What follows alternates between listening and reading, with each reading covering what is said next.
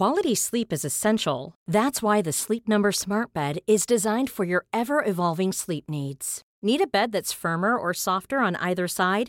Helps you sleep at a comfortable temperature? Sleep Number Smart Beds let you individualize your comfort so you sleep better together. JD Power ranks Sleep Number number 1 in customer satisfaction with mattresses purchased in-store. And now save 40% on the Sleep Number limited edition Smart Bed for a limited time. For JD Power 2023 award information, visit jdpower.com/awards. Only at Sleep Number stores or sleepnumber.com. Hola, soy Juan Maldacena y te recomiendo que escuches Coffee Break para enterarte de las últimas noticias de la ciencia.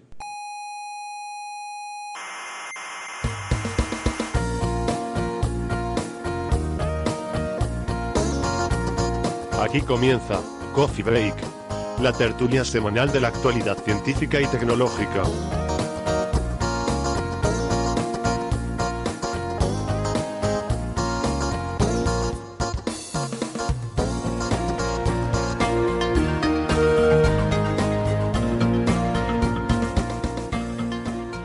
Hola frikis y cientófilos del mundo, bienvenidos a Coffee Break Señal y Ruido. Les recuerdo que estamos en internet, nos pueden escuchar tanto en iVoox como en Atunes y que también pueden encontrar toda la información sobre nuestro programa en la web señalirruido.com. Por ejemplo, ahí verán fácilmente cómo suscribirse, que es muy recomendable para que no se pierdan ni un solo episodio, porque así se les baja y se queda ahí guardadito en su móvil o donde sea para que lo puedan escuchar cuando quieran, eh, básicamente cuando estén muy aburridos, ¿no? que es cuando se escucha este programa. Eh, y también en la radio tradicional, para los que les guste la radio toda la vida, estamos eh, para los oyentes de Tenerife, en ICODE, en Daute Radio y en Radio El Día. Hoy les saludamos desde la sala GTC del Instituto de Astrofísica de Canarias. Eh, así que no, no es la sala trífida habitual, luego les cuento por qué, pero primero quiero presentar a los contertulios de hoy. Eh, Naira Rodríguez, doctora en Ciencias Físicas, especialista en divulgación del Instituto de Astrofísica de Canarias. ¿Qué tal, Naira? Hola, Héctor, buenas tardes. Hola. Eh, José Ramón Arevalo, eh, doctor en Biología, eh, director del Departamento de Ecología, Botánica y Fisiología Vegetal de la Universidad de La Laguna. Hola, José Ra, bienvenido. Muy buenas tardes, buenos días, buenas noches. Hola, Marian, doctora en Ciencias Físicas. Marian Martínez, investigadora del Instituto de Astrofísica de Canarias. ¿Qué tal, Marian? ¿Qué tal, Héctor? ¿Cómo estás? Y Carlos Westendor, doctor en Ciencias Físicas, eh, coordinador del Grupo de Análisis y Desarrollo del Instituto de Astrofísica. Hola, Carlos. Hola, ¿qué tal? Muy bien, muy bien. Pues nada, hoy no tenemos aquí premios Nobel ni gente así, así que, oye, que tampoco va a ser todos los días, que la gente se, se, acostumbran pronto a lo bueno. Pero bueno, eh, pero tenemos a José Rayanaira, que hace tiempo que no venía, o sea que está bastante bien. Eh, nos hemos movido de la sala trífida porque hoy tenemos poco de público, ¿eh? estamos muy nerviosos por eso y nos hemos tenido que buscar un sitio un poco más grande porque es que no, no caíamos todos en la sala trífida. Y la razón es que hoy nos visitan unos amigos que son profes y alumnos del Instituto de la Orotava y ellos tienen su propio podcast en el cole que se llama Radio Kiosco y bueno, lo hacen muy bien, tienen prácticamente un estudio profesional allí montado y tal y han venido pues porque deben haber escuchado alguno de nuestros programas, le habrá dado penita y han venido aquí a, a explicarnos cómo se hace esto, ¿no? Um, y también, eh, de paso, hay que decir que es que están celebrando en el cole las jornadas de la ciencia, que lo están organizando los profes, Rudy y Quique, y a esta buena gente pues no se les ha ocurrido sino traer a los chavales aquí, eh, mira tú, pudiendo ir a cualquier otro sitio, ¿no? O sea, en mi época nos llevaban de excursión a la refinería o cosas así. ¿no? A la cervecera, que es, es un clásico. Hombre, hombre. Eso forma, a mí me formó. Sí. De deformó. Ah, bueno, también. Pero bueno, oye, pues lo que hay. Pues nada, entonces hoy la verdad que tenemos muchos temas, eh, muchos y variados, um, porque también hemos querido seleccionar algunos de los que se nos han caído las semanas anteriores, porque hemos estado hablando mucho sobre el tema de las ondas gravitacionales, eh, también con la entrevista a Juan Maldacena, pues hemos dedicado mucho tiempo a eso. Y hay algunos temas que a lo mejor no son estrictamente esta semana, sino de, de la semana anterior, que hemos querido recuperarlos, ¿no? Porque era una pena que se, que se quedaran por el camino porque eran cosas interesantes. Así que, bueno, vamos a ver lo que nos da tiempo de, lo que nos da tiempo de contar. Eh, ¿Por qué no les parece, si, por qué no empezamos si les parece? Porque José R. me ha pedido que por favor, por favor empecemos con cosas de agujeros negros. que es, un, es, un, tema que le gusta de, mucho. De, de, rabiosa actualidad. De rabiosa actualidad. Y, y no, además lo es, ¿no? De hecho hemos tenido dos eh, oyentes que nos han preguntado por una, una cuestión, ¿no? Que han visto en los medios de comunicación que tiene que ver con eh, un trabajo teórico que han hecho investigadores, eh, creo que la Universidad de Cambridge y el Queen Mary University de Londres, Queen Mary College, creo que es. Um, y esta buena gente lo que ha hecho es que tiene un superordenador en el que han simulado, eh, pues han simulado un agujero negro, ¿no? No sé si alguno de ustedes lo, lo ha visto porque, bueno, más que un agujero negro, un, un anillo negro, ¿no?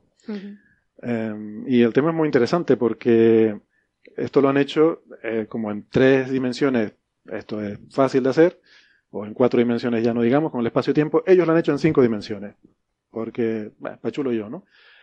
Y entonces han encontrado una cosa muy curiosa, que es que en cinco dimensiones, cuando tú haces colapsar un, un objeto por efecto de, de, una gravedad muy masiva, pues aquello acaba formando no un objeto esférico, como estamos acostumbrados, sino que en algunas circunstancias llega a formar una especie de anillo, un agujero negro con forma de anillo, que bueno, evoluciona muy rápidamente, es muy extraño, pero tiene una peculiaridad, ¿no? Que estamos discutiendo en el almuerzo, ¿verdad? Que no sé si nos la quieren contar. Eh, Carlos, Marian, eh, estábamos hablando de esto en el almuerzo, ¿no? Eh, sí, bueno, lo que estábamos hablando es un poco eh, en qué consiste todo esto, ¿no? Eh, lo, lo, del agujero negro, ¿eh? Lo, las otras cosas que hablamos en el almuerzo nos vayas a contar ah, aquí. Iba, iba a hablar de cómo se rebozaba un calamar, pero vale. Bueno. Eh, no, bueno, la, la, idea es que, bueno, todo se basa en la teoría de Einstein, ¿no? Que más o menos todo el mundo conoce, es una teoría... Muy conocida, todo el mundo la conoce. Sí, sí, sí, todo el mundo sabe resolver sus Aquí ecuaciones. los chicos del instituto la han dado seguramente, ¿no? no, pero campo. bueno, sí que es más conocida, espero, ¿no? no sé. eh, la teoría de Einstein, pues básicamente es una teoría que en principio es un, no tiene dimensiones especificadas, ¿no? Se diseñó en tres dimensiones espaciales y una temporal, pero en principio tú podrías con habilidad suficiente generalizarla a muchas más dimensiones, ¿no? Entonces el trabajo básicamente es un experimento eh, mental, un poco como lo que contaba Maldacena en su entrevista, para llevar a los límites la teoría de Einstein, ¿no? Entonces esta gente, en lugar de quedarse en tres más una dimensiones, que son cuatro, eh, se han ido a cinco.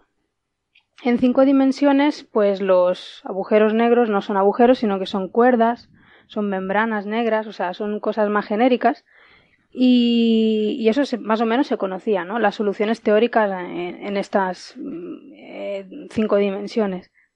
Eh, pero como tú has dicho, pues hay una solución además que no son ni cuerdas, ni membranas, ni demás, sino que son anillos.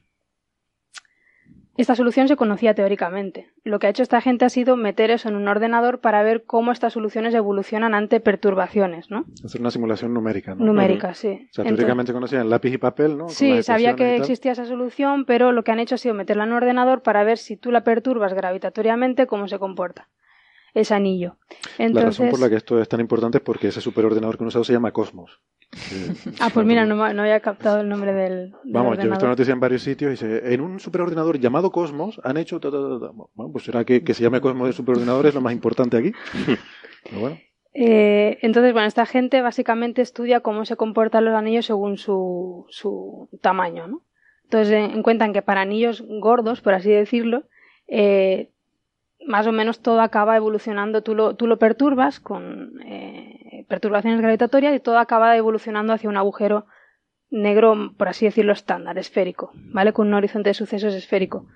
Lo curioso viene cuando el anillo es muy, muy finito, entonces la, la perturbación gravitacional se desarrolla en que tú tienes un anillo finito, finito, y se, y se producen como ciertos grumos, igual que cuando cae el agua de un chorro de un grifo, eh, si vas disminuyendo el, flujo de agua acaba formando como unas gotitas, ¿no? Pues algo de ese estilo, ¿vale? Se forman como unos grumitos en el anillo. Eh, lo que ellos dicen en el artículo es que la simulación se les para ahí, en esos grumos. Peque, pero que ellos creen que si lo hubieran dejado el suficiente tiempo, eh, digamos que esas cosas se hubieran hecho lo suficientemente pequeñas para tener volumen cero. O sea, no llegan nunca a ese estado. Pero ellos dicen que si la simulación lo hubieran dejado el suficientemente mm. tiempo, esperarían que eso, eh, que los horizontes de sucesos tuvieran volumen cero, ¿vale? Y eso es lo que le llaman singularidad desnuda. Y eso en principio, pues, eh, tener un, una singularidad en una teoría, pues no es, como mm. hablábamos de este mediodía, no es, no es bueno para una teoría. Porque en principio esto, no. Yo lo he visto anunciado en muchos titulares como que mm. eh, es una amenaza a la, a la teoría de la relatividad, ¿verdad? Sí. Que esto es una. Sí, pero no tiene nada que ver, ¿no? Yo, yo, yo como lo leí la noticia, quitas los titulares que suelen estar mal, o no te gustan. Y yo lo que vi es que teóricamente ya habían hecho esta, esta aproximación, es decir, poner más dimensiones, resolver las teorías de Einstein en, las ecuaciones de Einstein en más dimensiones se ha hecho desde, desde Einstein, ¿no? es decir, el, con él estando vivo, ¿no? La, con Kalucha Klein en 1919 ya hicieron una solución de cinco dimensiones y es un poco el precursor de la teoría de cuerdas, sí. que al final se ha llegado hasta, hasta tener 11 dimensiones, ¿no? Que, por, por otras, otras razones, ¿no? Es decir, que el modelo eh, en papel, en ecuaciones, se puede resolver en cinco dimensiones tranquilamente. Esto es de 1921. Hay, una, hay una diferencia importante. La teoría de cuerdas que efectivamente tiene 11 dimensiones, pero de esas 11, eh, eh, todas, salvo las cuatro que experimentamos, realmente son a pequeña escala porque se, se curvan, aquí ¿no? También, sí, aquí, también. Sí, porque lo, he leído ahora que pone que son espacio-tiempos con extradimensiones compactas. Compactas. O sea, que ah, entiendo que la quinta es compacta. Yo entiendo que es lo mismo, no soy un experto ni mucho menos, ¿no? Eh, pero el tema es que yo lo que vi en la noticia es que esto ya se sabía resolver numéricamente desde el 2000 11 creo que era. 2000. Sí, pero en, cuerdas. sí, y te daba una solución circular de un mm. agujero negro en anillo, en forma de anillo, ¿no? Mm. Pero el, el, reto aquí es hacerlo computacionalmente, es decir, esto no es una cosa que se pueda observar, lógicamente. O sea, no podemos observar cinco dimensiones porque no estamos en cinco dimensiones. Eh, el tema es que han usado el superordenador como si fuese un laboratorio. Y que tampoco era nada fácil esta mm. resolución en cinco dimensiones de, la, de, las teorías de la relatividad general eh, computacionalmente, han tenido que desarrollar técnicas de computación ¿no? y avanzarlas, ¿no? Hombre, yo lo que, lo que creo que el resultado aquí destacable, ¿no? que es lo que intentan un poco plasmar en, en los titulares, es que si eso fuera así, en, esa, en esas extradimensiones dejaría de ser válida la teoría de, la relatividad de Einstein y tendríamos que irnos, lo, comentan creo que también eh, que sí que, por ejemplo, la gravedad, la teoría de la gravedad cuántica sí que podría explicar. O sea, en este, eh, lo que encuentran es que en este caso, esto es un caso particular en el que se, se, mm, daría lugar a estas singularidades desnudas y que en ese caso esto sí que rompería la relatividad general. Vamos a explicar esto de la singularidad desnuda, porque esto es la clave. Al final esto es el medio del asunto. ¿no? Todo viene además con una cosa también relacionada con la entrevista de Maldacena, y es que todo esto viene a raíz de una conjetura. ¿Vale? Hay una conjetura que se llama eh, de la censura cósmica. Eh, que básicamente lo que dice es que en nuestro universo no pueden existir estas singulares desnudas. En la teoría de la relatividad de Einstein esto está más o menos resuelto porque todas las soluciones singulares de las ecuaciones eh, llevan consigo un horizonte de sucesos, con lo cual si existe una singularidad estaría por detrás de ese horizonte. Están vestidas, están, están como están cubiertas, ¿vale? Entonces, del horizonte hacia acá, que es nuestro universo, la teoría de Einstein funciona muy bien y para allá adentro, pues el problema es que la singularidad, por explicar, la singularidad es un punto de, un, infinito, es un punto de curvatura infinita del espacio-tiempo, lo cual, bueno, no tiene sentido, ¿no? Es un, eh, es como un, eh, no sé, cuando el ordenador te, te devuelve un, fallo de cálculo, ¿no? Un NaN, ¿no? O sea, un número que no existe. Entonces, un, un punto de singularidad de, curvatura infinita, eh, un punto con masa de, densidad infinita, un punto de, diámetro cero, no puede existir. No funcionan las ecuaciones. Entonces, claro. claro, entonces es cuando se vio eso en las ecuaciones de, de, Einstein, que eso podía ocurrir en los agujeros negros, se, se dijo, bueno, pero no pasa nada porque está detrás del horizonte de sucesos. Como no puede haber intercambio de información entre el interior y el exterior, pues eso es como que está fuera de nuestro universo, no podemos verlo nunca. Lo, que no veo no me hace daño. Lo que no veo no me hace daño, claro. Entonces es algo que está fuera de la bueno, sí es cierto que en nuestro universo hay una singularidad desnuda reconocida y es la del Big Bang. Es la del Big Bang. Es la del Big Bang. Entonces la, la, la censura, digo, la conjetura esta dice eso, que si hay una singularidad desnuda en nuestro universo solamente es la del Big Bang. Todo esto pone un poco en duda esa, esa conjetura, ¿no? O sea, esto lo que diría es que si el universo tuviera cinco dimensiones, podrían existir anillos negros que violarían esa, esa cuestión, provocarían zonas de curvatura infinita y que por tanto pues dicen que eso implica que ahí no sería válida la relatividad general y que entonces eso sería, pues sería la primera fisura. Que, o sea, realmente la noticia es importante en sí porque hasta ahora no se le ha encontrado ninguna grieta a la relatividad general. Todo lo contrario, se va corroborando cada vez más, ¿no? Con las ondas gravitatorias era algo que Einstein no le, no le gustaba mucho. Y... Bueno, no se ha encontrado lo que hablábamos este mediodía, no se ha encontrado ninguna grieta a gran escala, ¿no? Claro. El mundo cuántico no lo puede explicar la relatividad general. No, el mundo cuántico es otra teoría. sí, pero dentro del mundo macroscópico, que es en lo que se basa no se ha encontrado ninguna grieta, ¿no? Claro, yo a mí me parece esto un poco hacer trampa, ¿no? Porque dice, claro, me tengo que ir a cinco dimensiones para, digamos, amenazar, ¿no? Para, para ponerle un jaque a la, relatividad. ¿no? bueno, ya, pero Yo, otra cosa que dicen en el artículo, que es lo primero que yo pensé, digo, vale, te vas a 5, ¿por qué no te vas a 6? Ya puestos a irte a otras dimensiones, ¿no? Vete a 6, 7, 8, 9, 10, 11, como tiene la teoría de cuerdas, ¿no? Mm. Entonces ellos lo que, me- lo que dicen al final del artículo es una frase, dicen que, aunque solo han considerado el caso de cinco dimensiones, esta conclusión debería extenderse a más. Pero bueno, tampoco lo han Pero es que no, comprobado, no- ¿no? no Entonces, saben, no saben calcularlo en el ordenador con más dimensiones. No pero, tienen las pero técnicas. por eso te digo que igual eso de debería extenderse a más, bueno, igual haces el cálculo en seis dimensiones y no te sale, ¿sabes? Pues salen cosas muchísimo Entonces, más. a mí me parece interesantísimo como eso, como un experimento, o sea, como un, como decía Maldacena, yo no me acuerdo, un, Sí, que me gustó mucho su, de- eso, como un experimento mental, ¿no? De- Y ir llevando las cosas al límite para también conocer mejor las teorías, ¿no? Muchas cosas de esta Pero- física teórica se procede así, ¿no? Tú haces una serie de suposiciones, e intentas desarrollar una teoría y ves si encuentras paradojas. Entonces, si Claro. encuentras paradojas, quiere decir que algo de lo que asumiste probablemente es incorrecto, ¿no? Y los teóricos están todo el día buscando paradojas, ¿no? Están con la del el agujero negro, la teoría de la información del agujero negro, la... no Hombre, lo bueno de estas cosas es que predicen objetos. De hecho, los agujeros negros eran una predicción teórica hasta hace Sí. muy, muy poco. Sí. Mm. Es decir, a Einstein tampoco le hacía mucha gracia la idea de un agujero negro. Mm. Pero luego se ha visto que, que es que se observan. O sea, no se observa el agujero negro, evidentemente, porque no puede emitir, sino se observa el efecto que tiene sobre, sobre el medio, ¿no? Bueno, el agujero negro sí, lo que no se Bueno. observa es la singularidad. La singularidad central Sí. no. El horizonte de sucesos sí, ¿no? Pero, y sobre todo el efecto sobre las estrellas y, y demás masa, ¿no? El circundante, ¿no? Y ahora sé, con las ondas gravitacionales, es la primera observación directa de dos agujeros negros. Pues es decir, que, que- que los hemos medido realmente, ¿no? Pero que al- lo bueno es que esto tiene unas, eh, estas teorías, parecen alocadas, pero luego tienen alguna eh, implicación que se podría observar. Claro. Entonces, en el momento que se pueda observar, observar algo raro, se puede comparar con esto y entonces pues Es puede que tener yo el, sentido. el ¿no? titular ese, ¿no? De esto está poniendo en riesgo la teoría de Einstein, a mí me parece muy sensacionalista, es mi opinión personal, porque si algo pone en duda una teoría, para mí es la observación. O sea, los experimentos estos numéricos están muy bien para eso, para llevar límites, hacer predicciones y demás. Mm, Pero si algo pone en duda una teoría, para mí tiene que ser una observación. desde luego. Bueno, yo no estoy muy de acuerdo con eso, ¿no? Yo Ujú. pienso que si un experimento mental te lleva a una paradoja, cuando tú sigues una teoría, eso quiere decir que algo falla en esa teoría, ¿no? O sea, yo creo que Pero sí esto no es puede- una paradoja tampoco. No. Esto es Bueno. una predicción. de que hay una singularidad desnuda. Bueno, De eh, eh, desde luego se romperían la cabeza los teóricos intentando explicar eso. No, pero- desde luego. vamos. Pero a mí hay una, una cosa sí que me gustaría destacar en esto, ¿no? Y es que mm, cuando hablamos con Maldacena, él nos decía, porque le preguntamos, bueno, mucha gente critica que la teoría esta de cuerdas tiene 11 dimensiones, ¿no? Que, que, bueno, que, que es como una crítica, ¿no? Y él decía que él, sin embargo, eso lo veía como un punto fuerte de la teoría. Porque él, comparando con la relatividad, por ejemplo, decía, es que la relatividad no especifica cuántas dimensiones tiene el universo. Pueden tener las que sean. O sea, se desarrolló con tres más una, pero, pero no es algo que la teoría impusiera. O sea, en ningún sitio hay que, dice en las ecuaciones, vamos a asumir que son cuatro dimensiones, ¿no? Entonces él decía que la teoría de cuerdas tiene eso- esa, esa fuerza que te dice, ¿no? el universo tiene 11 dimensiones, de las cuales cuatro son a gran escala y las otras son compactas, ¿no?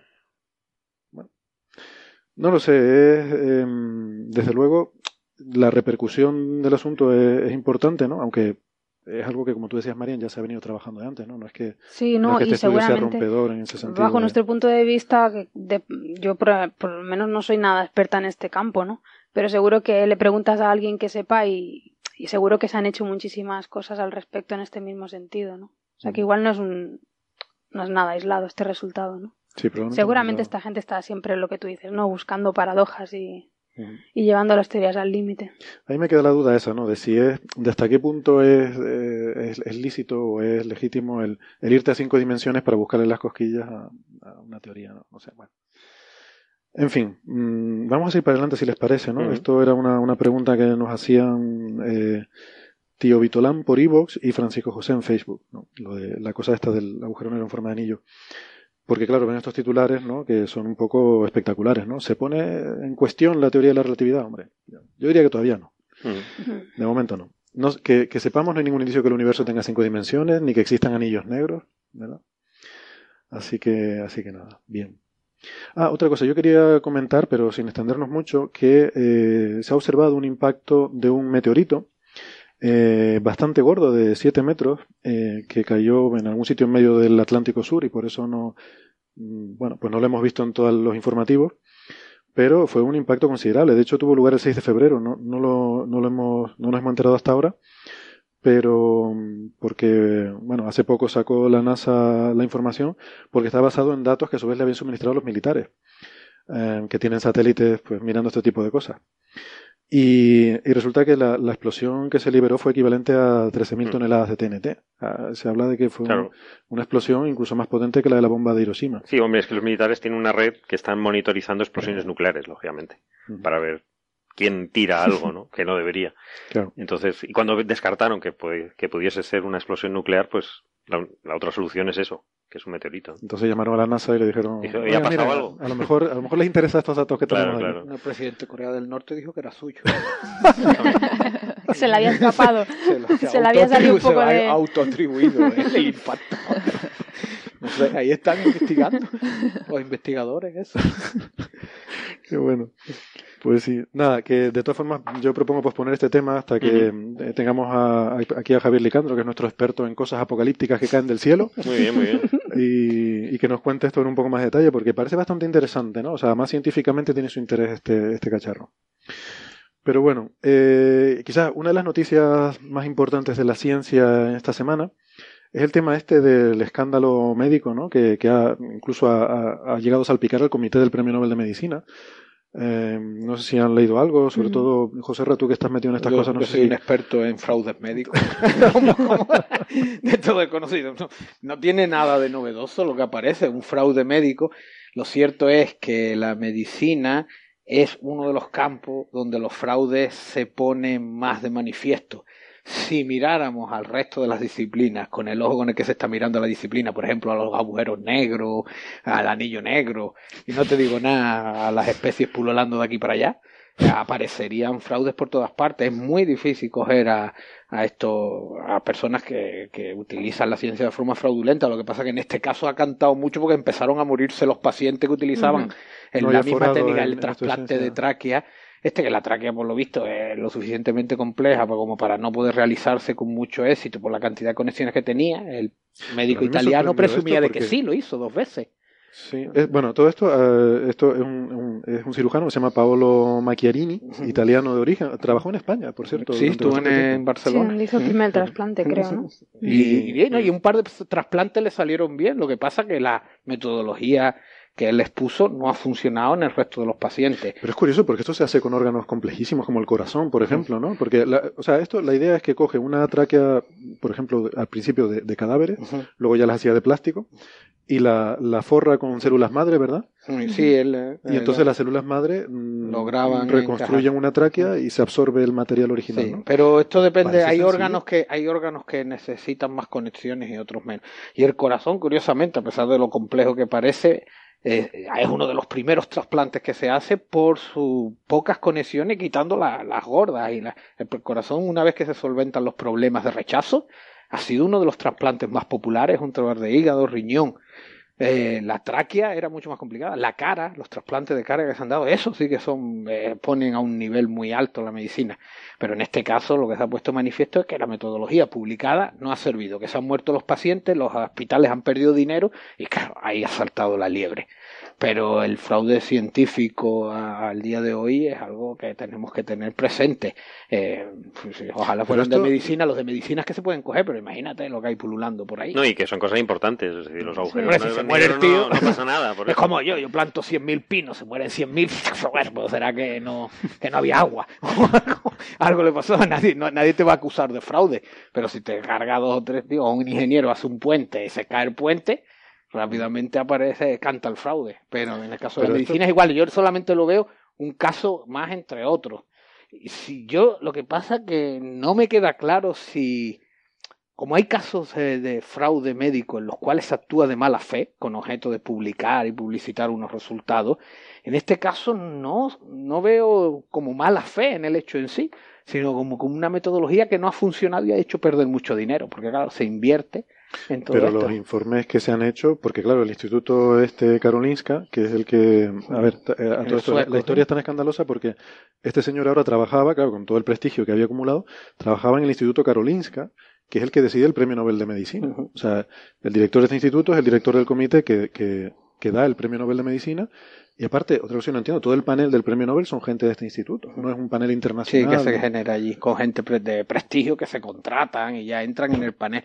Pero bueno, los premios Nobel en los últimos años también hay que cogerlos con pinzas, porque si Obama fue premio Nobel de la Paz, el de la Paz, el de la Paz, el de la Paz porque lo dan en Noruega, lo dan en Noruega, no, es lo mismo. El de la Paz es otra cosa. No, pero no, lo, y bueno, como los de, los de economía son otra cosa, los de medicina, eh, cuántas veces no se han visto que ha habido cosas que no eran como eran, eh, en fin, que tampoco hay que pero a lo que iba es que ha abierto, o sea, el instituto ha abierto una investigación y aparte hay otra también independiente y han encontrado que los, las publicaciones científicas donde se describían los estudios previos eh, estaban estaban minusvalorados los eh, riesgos, los, los, riesgos y sí la ah, la condición de los pacientes o así, exactamente los problemas que habían surgido con los pacientes estaban infravalorados y de hecho dice que luego en un informe en una, en una investigación posterior habían encontrado que el currículum que presentó este señor para cuando pidió su puesto de trabajo en el instituto que había imprecisiones en el currículum. ¿no? Bueno, ¿quién no ha hecho eso alguna vez? Yo no, por favor. no, pero eso también puede... no, no, lo de... Hombre, yo, di, yo dije que nivel de inglés era fluido. fluido. A mí eso, esa parte de las imprecisiones en el currículum me pareció un poco como es que nos creímos todo lo que nos contó, pero a lo mejor no todo era cierto, ¿no? Como un poco para guardarse las espaldas este, es el, método, instituto. Es que ese es el método escandinavo y americano, que se creen lo que les dicen. Aquí en España no pasaría eso, porque si no viene el tío con todos los trabajos sellados, con cuatro estampas, más chambre y de todo lo necesario, lo lleva clara. Aquí no habría pasado eso. bueno, pero también suena un poco a ellos cubrirse las espaldas, ¿no? La otra parte me parece más importante, el que no se hubieran valorado bien, eh, pues cuál era la condición física de los pacientes antes de meterlos en esa intervención, un poco buscando solo el, el, resultado científico de hacer la intervención y que... No, había un resultado espectacular detrás, y era que los pacientes seguían vivos y que las células madres habían agarrado bastante bien. Lo que no eh, era cierto es que aquello fuera una cosa generalizable, eh, que el paciente tenía unas, unas específicas... Es que nada más que tenía dos pacientes, que son dos pacientes, con dos pacientes es un trabajo que procura tener trascendencia. Esto no es la primera vez que ocurre. Y una de las cosas más cuidadosas que tienen las revistas de investigación es el diseño experimental que te permite extrapolar el resultado. Y en este caso las revistas también tienen mucha culpa porque se dejaron llevar por algo que sabían que iban a multiplicar bastante sus citas y elevarle el factor de impacto. Es un poco todo también entra, sí, el médico no ha actuado bien, el señor este, o no ha, no ha especificado bien la, eh, la base de su trabajo, pero es un poco el sistema que también favorece este tipo de situaciones. Pasa que, claro, en este caso estamos hablando de, de fallecimiento, hablamos de, que hay muertos de por medio. Por eso yo creo que ha saltado. Hay, veces que sí que ha funcionado bien, o sea, que, mm. realmente... Alguna vez funcionó, pero claro, que extrapolar el resultado ese, eh, la, la, la base del estudio, el diseño del estudio no lo permitía hacer. Y no sé, esto... Y esto ocurre, suele ocurrir además en las revistas de más prestigio. Esto te puede ocurrir en New England Medicine Journal, en The Lancet, en Science y en Nature. Porque en las revistuchas normales si no llevas un diseño tan exquisito, no te no, no pasas de, de, del, del, editor de la revista. Sin embargo, se ve que las revistas estas de mucho prestigio buscan el impacto también en cierto modo mediático. La revista sabe, aquí se publica ensayo en Nature y salen los periódicos locales. Se busca ese impacto mediático. Yo creo que eso es un poco lo que ha afectado eh, de lo que viene todo esto. Eh, se involucra todo esto en ese sistema, ¿no? Eh, pero vamos, está claro que lo han cogido y no es el primero. En medicina cantan mucho los, los fraudes. Tarde o temprano, no sé que hagas algo que nadie lo haga, que no vuelva a repetir, los, los fraudes terminan cantando mucho. En el agujero negro no, porque ¿dónde vas a buscar un agujero negro ahora para probar? que aquello vale, o el ordenador este, el cosmos este de 11 dimensiones, eh, échale dimensiones ahí, que eso da lo mismo.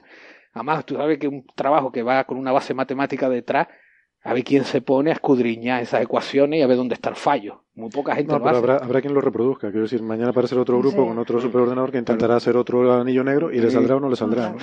O dirán, ¿para qué vamos a estar por aquí? Vamos a hacer otra cosa. no, no, no, es, tan fácil. Otro trasplante de tráquea. Espero que esto no desmotive a nuestra audiencia a dedicarse a la ciencia. Bueno, yo, yo estoy viendo a los chicos aquí que vienen a ver esto, que yo creo que a la ciencia no se va a dedicar ninguno, me parece. Pero vamos. Bueno, pues no, pero ya estuvimos hablando con ellos, les advertimos. Al principio, Están advertidos. Ya les contamos lo que era esto, que la, las estrellitas muy bonitas. Esto es otra cosa, ¿verdad? Como dices tú, el monte, ¿no? Qué bonito el monte. Qué bonito el monte. Ellos son de los que se creen que trabajar en biología es perseguir osos pandas y esas cosas, ¿no? Bueno, luego tenemos que, que des tú la charla. Nosotros le contamos lo de las estrellas, luego ya lo de la biología se lo cuentas tú. Bien, pues nada, bueno, ha, dimitido, o sea, esto es un tema gordo, ¿no? Por eso te digo, ha dimitido el, no el está. Fue, no, está, está fue el médico, el, el, italiano está ilocalizable. Uh -huh. Está ilocalizable. está ilocalizable. Está como Rita Barberá. La peluquería. La laca le afectó. Yo no sé de qué están hablando. Dimitió porque al principio le quitó importancia, ¿no? ¿Quién, Rita Barberá? No. ah, el, el, este. El este. El sí, no, porque lo, lo defendió. Lo, lo defendió por A ver, eso. que esto es Suecia, no es España. Aquí la gente dimite porque Aquí tiene se el médico, ¿no? claro, Sí. tiene el médico tal y dijeron, no, no, pero este hombre lo hizo bien, tal. lo defendieron, lo mantuvieron en el puesto y ahora se ha visto que no. Le han quitado la financiación y cuando se le acabe el contrato ahora en noviembre, le han dicho que ya, que, que no vuelva por aquí, que vaya recogiendo las cosas, ¿no? Eh, pero claro, este el director que lo mantuvo en su puesto, pues ha dimitido Mm. y también otro eh, otro miembro del, del panel del Nobel que también eh, pues tenía algo que ver en alguno de los informes o lo que sea, también dimitió. Y, y de hecho, eh, el eh, Arvid Carlson, que es un sueco que ganó el premio Nobel de Medicina en el 2000, eh, está diciendo públicamente que debería dimitir toda la directiva del Karolinska, que es un Mm. escándalo suficientemente gordo como para que dimita toda la directiva. Yo digo, este país es increíble. Hombre, le, le quita credibilidad al premio Nobel también. La poca sea, que le va eh, quedando. Por eso. Cada vez le va O sea, quedando si menos. ya tiene poca, le quita Esa poquita. Tú estás el- resentido porque no te lo dieron. No me lo dieron. yo, Ni siquiera está nominado. yo te dije, yo te dije que lo, de- lo de contar los pinos está bien. Pero no da para no da para un Nobel. ¿no? No, y mira que tú eres riguroso y, y- y Y te tengo un diseño, y un diseño experimental. Perfecto, además los va marcando para no contar dos veces el mismo pino. No después Marco, no jodas, porque es que me confundo mucho. No, no, una, una cosa de verdad Sí, exquisita. pero nada, los tíos nada, no, no lo han visto. Están con los agujeros hasta, negros. hasta cuatro veces se ha puesto a contar alguna vez. un- Sí, el pino, pero nada. nada. Bueno, Hay gente que le pone GPS a las palmeras. Sí. Sí, no es broma. O sea, Sí, hombre. hay en una comunidad española que compraron GPS para las palmeras que no se mueven. Bueno, yo entiendo cual- que esto es un poco distorsionado, que la, la, lo- la geolocalizaron. Por La ejemplo, geolocalizaron. No, no, no necesariamente que le hayan puesto un GPS a la O sea, palmera. que si en José ese- Ra cuenta pinos No, bueno, yo, yo llegué pones- ayer, yo llegué ayer de Gran Canaria del proyecto con el que trabajo, el Lotus Kunkeli, quedan 99 individuos en el planeta y sé perfectamente dónde están. Te los tengo perfectamente geolocalizados. Está localizado. Son 99 nada más. 99 pinos. No, no, es Lotus Kunkeli. ¿Qué? Es una mata rastrera Ah. muy fea, pero nada más que quedan 99 en el mundo. Bueno, Bueno, igual, es Pues- por- por Y hay una de ellas en Gran Canaria. No, las 99 están en Gran Canaria Ah. en un barranco donde echaron unos escombros. Mm. No sé, una cosa muy rara. No digas dónde, no digas dónde, No acaso dónde, No, es muy fea, nadie, la- nadie se va a llevar eso tan feo. A ver si lo venden en eBay y bueno. No, no. Bueno, no me van a dar premio Nobel por eso. Por las 99. Si Bueno, es fea, yo- no. Si es fea, no. No, te digo. bien fea. eh. yo, yo encantado de seguirte haciendo la carta de recomendación, pero. Pero veo es que no, no me ayudas. No me ayudas. Me la ha pedido también Maldacena, entonces. Maldacena. Entre los dos. Sí, Bueno, venga, vamos a pasar de tema. Mm, oye, yo quería hablar de un poco más de lo de las ondas gravitacionales, porque como no hemos hablado mucho últimamente, pues, pues yo suena, me suena por, eso que por comentar cosas, ¿no? Entonces, eh, es que vi un, un articulito en Naucas, que de hecho ahora no tengo aquí quién lo firma, no estoy seguro si es de la Mula Francis, pero eh, me gustó porque mm, resulta que habla de la película Interstellar, que les sonará a lo mejor a algunos de los que la hayan visto. Nos encanta odiarla. sí. Yo intento Bueno. olvidarla, Héctor. Muchas gracias por recordármela. Pero, es- pero esto es una cosa buena. Eh, esto es una cosa buena. Venga, venga. Resulta que originariamente, ustedes saben que Kip Thorne fue el asesor científico de la película Interstellar y que Kip Thorne eh, es un experto en física teórica y que fue también uno de los fundadores de el, eh, el LIGO, la, la instalación esta que ahora se ha hecho famosa porque han sido los primeros en detectar las ondas gravitacionales. Eh, Kip Thorne con otros dos cofundadores, ¿no? Entonces resulta que, eh, según este artículo que aparece en Naucas, el- el- en el guion original que escribió originalmente Thorne junto con, con Linda Obst en el año 2006, en ese guion eh, aparecía el Instituto LIGO, aparecían las ondas gravitacionales y el, eh, o sea, la historia de la película comenzaba con que se detectaban ondas gravitacionales, o sea, tú fíjate, hubiera sido un bombazo. Mm. Dos años de que se, dos años antes de descubrirlas realmente, bueno, de hecho un año antes, pues fue en 2015 cuando se, cuando se detectaron, pues que el año antes salió una película prácticamente prediciendo, pre- prediciendo. Prediciendo, Sí, sí. sí, sí. Eh, la detección de ondas gravitacionales, ¿no? Y en, la- en el guion de la película era que detectaban una colisión entre una estrella de neutrones y un agujero negro. Estaban las ondas gravitacionales debidas a eso. Y además, al localizarla, resulta que venían de Saturno. Lo cual aquello no tenía sentido ninguno, era imposible. Entonces empezaban a estudiar, a tirar del hilo y tal, y entonces encontraban la boca del metro allí, ¿no? El, el- el- el agujero de gusano. Que bueno, ya a partir de ahí empieza la parte que no me gusta, pero ahí está el agujero gusano que lleva al Pero- centro de otra galaxia. Si ya la película no la entiende nadie, normalmente, ya con eso no lo hubiese entendido, lo hubiese entendido menos gente, porque no se sabían lo que eran las ondas gravitacionales ni, ni tenían esa importancia, con lo cual. Pero a ver, Carlos, ¿tú entendiste lo de las anomalías ¿Que gravitacionales de las que hablamos? algo? No, no entendí nada. ¿Tú entendiste lo de que el amor es lo que el- conecta el espacio no entendí nada. Hay media película que es para borrar, vamos, la última parte, básicamente. Bueno, entonces, pues si me hubieras puesto ondas gravitacionales, hubiera sido mucho más interesante. Pues además creo que la idea era que luego él se comunicaba con su hija enviándole ondas gravitacionales. ¿Cómo las detectaba la hija? Ahí ya no me pregunté, ni, ni idea. Bueno, ¿y cómo la generaba él? Porque de eso Sí, también la es verdad. complicado, ¿eh? Él estaba dentro de un Comía negro. muchos pastelitos para Estaba- engordar un poco.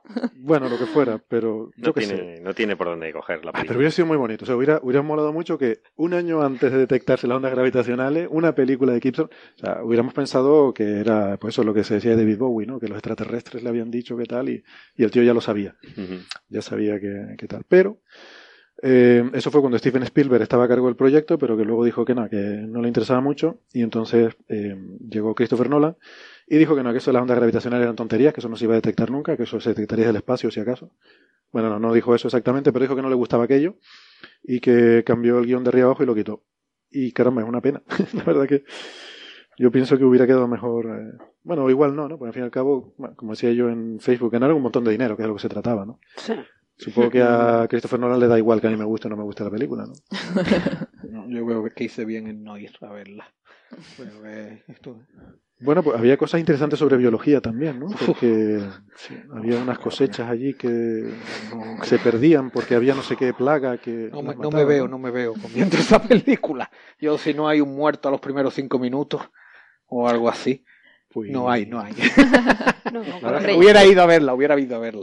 Yo creo que lo bueno de la película es que despertó muchísimo interés por temas también de cosmología y Sí. demás. Entonces, eh, incluso esa parte de no entenderlo bien, pero sí, sí te lleva a buscar información donde se explica bien.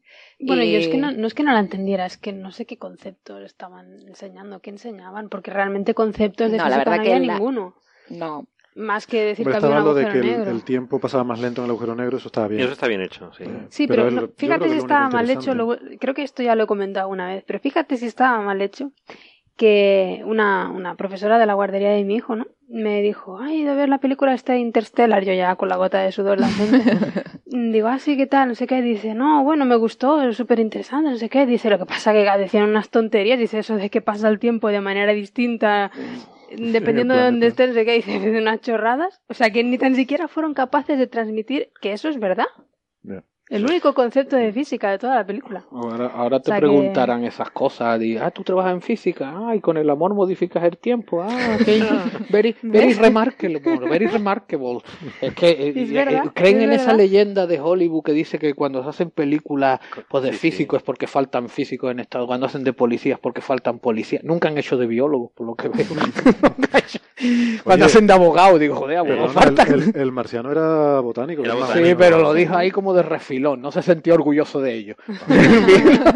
Bueno, la cierto desdén en ello. gracias a eso sobrevivió, Sí, ¿no? no, Comiendo sí, no. Papas. la y- vida. Desde luego, sabiendo de agujeros negros, allí se iba a comer los mocos. Lo enseñó, enseñó el titulito en Ah, sí, aquello sí, afortunadamente soy cámara. Soy botánico. Matt Damon, bota- yo soy Mark Watney, botánico. botánico de lo- por, por cierto, la facultad, la Escuela de Biología de Chicago, la mejor de- del país, de botánica. El, el Jardín Botánico de Chicago. O sea, que Ah, estaba pues en el sí. mejor sitio para aprender botánica. Sería de ahí, ¿no? Vale, vale. Pues, pues nada, y también a cuenta de esto de las ondas gravitacionales, yo no sé quién nos mandó este artículo, creo que fuiste tú, Marian, ¿verdad? De Sí, que creo que venían, de que, de que puede, puede ser todavía más interesante la historia de los agujeros negros estos que Bueno, detectaron. han ¿no? propuesto un, un, un escenario para, para explicar. Eh, bueno, la cosa está en que una vez se detectaron las ondas gravitacionales, eh, la gente con otros telescopios en el, o- bueno, eh, que mide luz básicamente en, en, el óptico, en rayos X, rayo gamma, cualquier longitud de onda, ¿no? Se pusieron como locos a ver si encontraban alguna señal eh, lumínica que, que viniera de esta región, ¿no?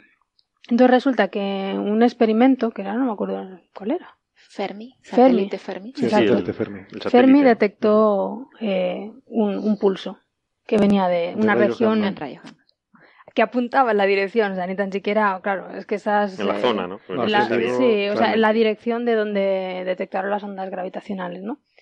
Lo malo es que este pulso no lo ha detectado otro experimento similar que se llama Integral. ¿no? Pero bueno, parece, parece ser que la probabilidad de que eso sea una detección falsa es muy baja.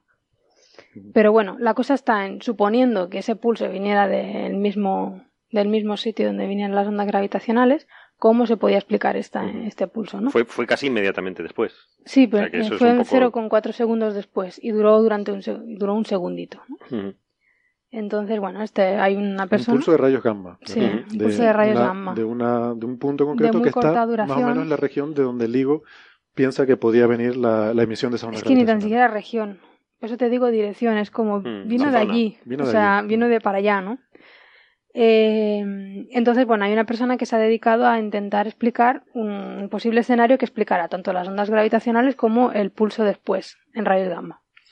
Y la idea que tiene es pues, que cuando la estrella colapsa para, para hacer un agujero negro, es una estrella supermasiva, una estrella con más de 100 masas solares, me parece. Y cuando colapsa, el núcleo, en lugar de colapsar de manera esférica, eh, él lo que dice es que esta, esta estrella tan masiva además rota súper rápido.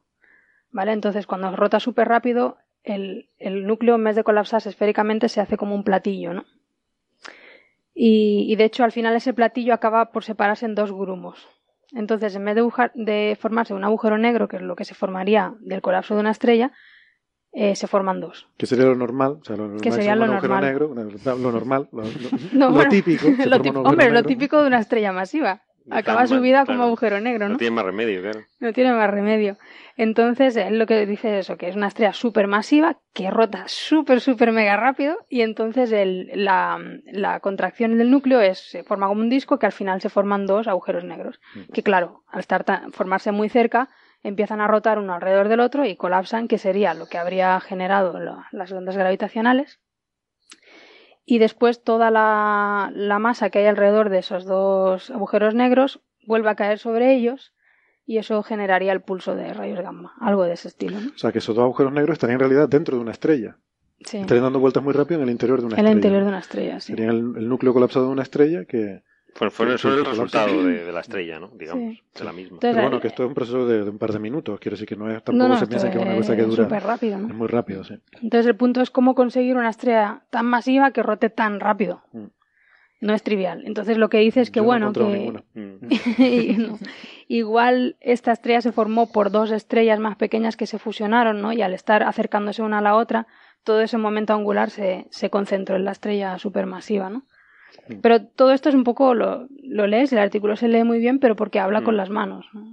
Y de hecho al final acaba concluyendo, vale, estaría bien que alguien hiciera algún experimento numérico en un superordenador, se llame Cosmos o no, para, para ver si esto es Pero plausible. el tema ¿no? es que la emisión de rayos gamma es producida por la ex- expulsión del material Por la envoltura que que queda de la estrella estrella y que acaba, acaba cayendo. dentro de los dos agujeros. acaba cayendo otra vez. Vale, vale, vale.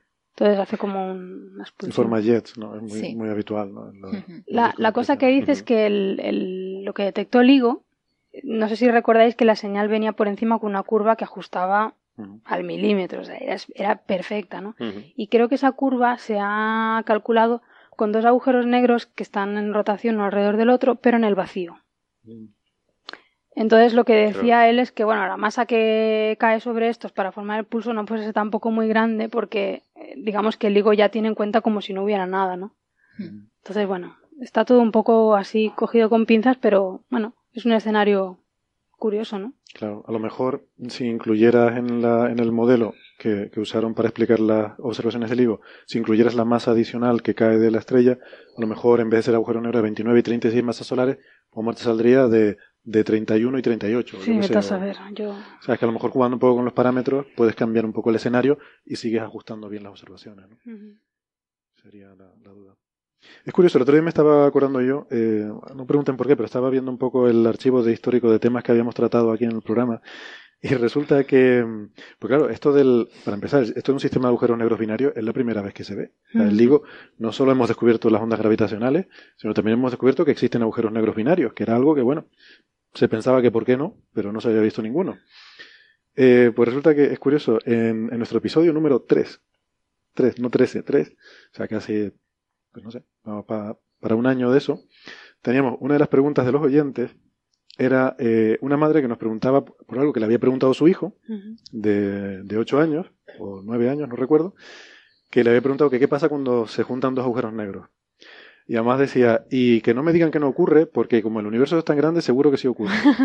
Todo puede ocurrir. ¿no? Todo puede. Y, y entonces es curioso, o sea, esto, esto está a nivel de Kip Thorne en cuanto a ser profético. O sea, ya estaba el chaval ahí planteándose, ¿no? La, Pero la claro, en el fondo es una cosa que no, no debe ser muy probable, ¿no? O sea, yo ya te digo, no, no soy nada experta en esto y como hay algún experto oyéndolo, a lo mejor se está tirando de los pelos. Aquí no somos expertos en nada. Pero, claro. Si Pero- no, si no, no estaríamos aquí. No, efectivamente. Cuando queremos un experto llamamos a un premio Nobel, pero eso ya lo No. hicimos, así que Hombre, si le metes la dimensión del tiempo, pues es posible que ocurra. ¿no? Igual Eh, sí, ¿no? Claro, pues, a, a millones de años, millones de años, la, posi- la posibilidad del evento. No, pero tener dos agujeros negros implica que ha ocurrido una explosión de supernova, ¿no? Entonces, uno se puede imaginar, bueno, si tengo dos agujeros negros, es que vienen de dos estrellas que ya eran binarias y que las dos se han convertido en agujeros negros. Pero claro, eso tiene que ocurrir que, que las dos lo hagan a la vez, porque si una explota como supernova, lo más normal es que rompa la otra, o sea, que expulse toda la atmósfera de la otra Mm.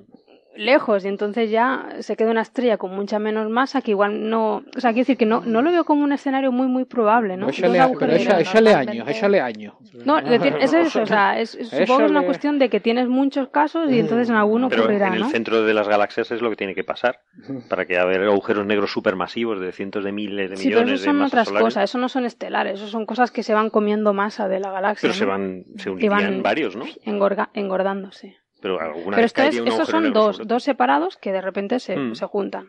Pero yo, yo no estoy seguro que una explosión de supernova destruya el, el interior simplemente por la densidad de otra, de, de otra estrella, ¿no? No, el interior no, si pero claro, algo- tienes que tener suficiente masa para hacerla colapsar, ¿no? De todas formas, interior, si son estrellas binarias Bueno, eh, y- Naira, Naira es la que sabe mucho de esto. venga. Bueno, tampoco, ¿eh? Yo no soy experta en, en sistemas binarios, ni muchísimo menos. Pero, pero sí es verdad que si, si tienes una estrella binaria eh, y una de ellas es muy masiva, la otra puede que también lo sea. O sea, por estadística sí que puedes tener eso. Y se forman a la vez normalmente. Un sistema binario, las dos estrellas se han formado a la vez. Si tienen masas similares, la evolución va a ser similar. Claro. Y por tanto sí que llegarán a esa fase final, pues eh, más o menos en tiempos similares. ¿no? Que es curioso lo Em, parecidos que son estos dos agujeros negros, pues son 29 y 36 Sí, masas son solares. muy o sea, parecidos. muy parecidos, ¿no? Sí. O sea, que eso va eh, en la dirección de lo que tú dices, ¿no? Que probablemente son dos, dos estrellas muy similares, además probablemente hasta se hayan intercambiado masa, con lo cual también es un mecanismo para equilibrar el- ese sistema y que a lo mejor pues eso llegan a su final más o menos al mismo tiempo y más o menos en similares condiciones, ¿no? Sí, el tema es que, pues en el tema de agujeros negros estelares también estamos un poco al principio de la investigación, porque se conocen muy poquitos en nuestra galaxia, o sea, se ha empezado a desarrollar toda, esta parte de investigación desde que podemos, desde que tenemos telescopios en, altas energías, eh, y, y bueno, y también en los sistemas que podemos estudiar son sistemas binarios donde una de las estrellas la podemos ver. Eh, y entonces vemos el efecto. ¿Cómo sabemos que es un sistema binario con un agujero negro? Porque vemos el efecto en la estrella que vemos que emite Claro. ¿no? que suele ser, tiene menor masa, no es un agujero negro, sino es una estrella de neutrones o otro tipo de estrella. Entonces, pero conocemos muy poquitos. En, en nuestra galaxia creo que ya están sobre la docena de agujeros negros que conocemos estelares. Entonces, pues todavía estamos un poco a las puertas de este tipo de investigación. Y bueno, pues sí, es la primera vez que, que tenemos la detección de dos agujeros negros binarios estelares y yo creo que esto también abre una puerta de investigación en ese, en ese campo. Y ya veremos qué, qué cantidad de masa podría estar, de nuestra galaxia, por ejemplo, podría estar en forma de agujeros De negros binarios, que hasta este momento, pues no sé si estadísticamente se ha calculado o no, pero, pero no la hemos detectado hasta Claro, igual ahora. si ¿no? son muy comunes, tenemos una fuente de materia oscura. Claro, sí, sí. eh. Eh, puede Y empezamos a, que- empezamos a restar Hombre, lo que- porcentaje. Lo que sí es verdad es que las estrellas masivas son muchísimo menos, eh, o sea, hay muchísimas menos estrellas masivas que estrellas de baja masa. Entonces tampoco va a haber una gran cantidad de, materia en esa... Sí. Yo lo que veo este tema está quedando muy abierto. O sea, Mariam dice que debe haber poco, Nerea dice que a lo mejor más. Tenemos que votar para resolver esto. O sea, como, es una tertulia. A ver, ¿tú qué opinas? Eh, Carlos, ¿crees que hay mucho o que hay poco? Mójate. Mm, no sé, o sea, suficiente. Regular. Yo suficiente. José más, más o menos, más o menos. Hay más o menos. Pero, pues pero yo, quiero votar como la asamblea, levantando la mano. yo voy a discrepar. Yo creo que no hay suficiente. Creo que debería haber más. Bueno, yo lo que, lo que parece es que en las primeras pruebas con LIGO ya se detectó esta onda gravitacional. Mm. Entonces, o fue mucha casualidad o hay más de los, que, que se piensa, ¿no? Están ahí, eh, o sea, están trabajando en más eventos, ¿no? O sea, se, rumorea que ella, bueno, que hace dos semanas tenían cuatro eventos en los que están trabajando, ¿no? Que todavía no los han publicado, pues están haciendo el análisis y tal. Pero eso quiere decir que toca más o menos, estamos detectando cada mes, mes y poquito, estamos detectando señales de ondas gravitacionales. Oye, que a lo mejor no todas van a ser de dos agujeros negros, pero parecido porque el rango de frecuencias del LIGO es para este tipo de cosas. Es para este tipo de cosas, sí. Puede ser una estrella de neutrones con un agujero negro, puede ser a lo mejor dos estrellas de neutrones, pero este tipo de cosas, o sea que, que yo qué sé, mil, mil millones de años luz a la redonda, eh, pasa una cosa de estas cada mes, algo así. ¿Eh? ¿Mil millones de años luz era la distancia o no? No me acuerdo. Yo no me acuerdo. No me acuerdo tampoco. Eh, mm. Bueno, da igual. otra cosa que comentó. Lo, miro y si no corto esta parte. Otra cosa que comentó Naira también, que a lo mejor estaría bien comentarlo, es que los, los agujeros negros estelares, que es lo que tú estabas hablando, eh, todos los que se conocen, el más masivo de todos no pasa de 15 masas solares, si no recuerdo mal.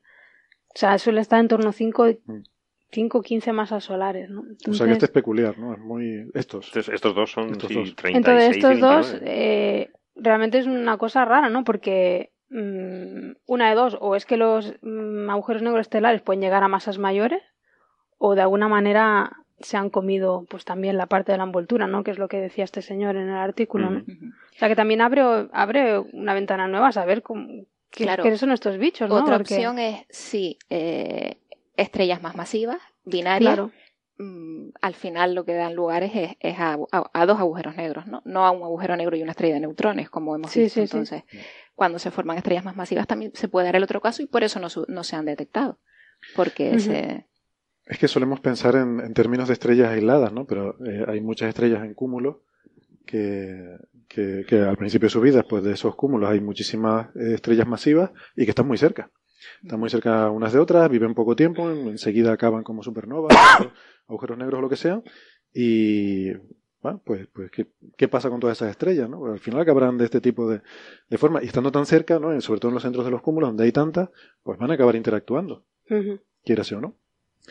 Lo que pasa es que no se sabe cómo, cómo se interaccionan dos, dos agujeros negros. O sea, ese es otro problema también teórico. Más que también interaccionan durante tan poquito rato que. Sí, pero que el modelo matemático tampoco está resuelto. Es decir, que has creado otro problema, pero fenomenal. Bueno, así lo puedes explicar. ¿no? ¿no? sé, yo la verdad que tampoco sé muchos detalles, pero lo del higo a mí me parecía que aquello encajaba hasta demasiado bien, sobre la señal observada, ¿no? ¿Cómo era que decías tú, José, del fraude? el fraude con los agujeros negros, que es más complicado, que es más complicado de detectar. Aquí solo matamos agujeros negros. A ver dónde replico yo dos palos de esos de cuatro kilómetros para probar la, onda. Y ver, digo, esto es todo un fraude, ya se descubrirá todo. Al final todo es... Hombre, lo bueno es que hay otros experimentos también similares que, que a partir de ahora... Igual de fraudulentos.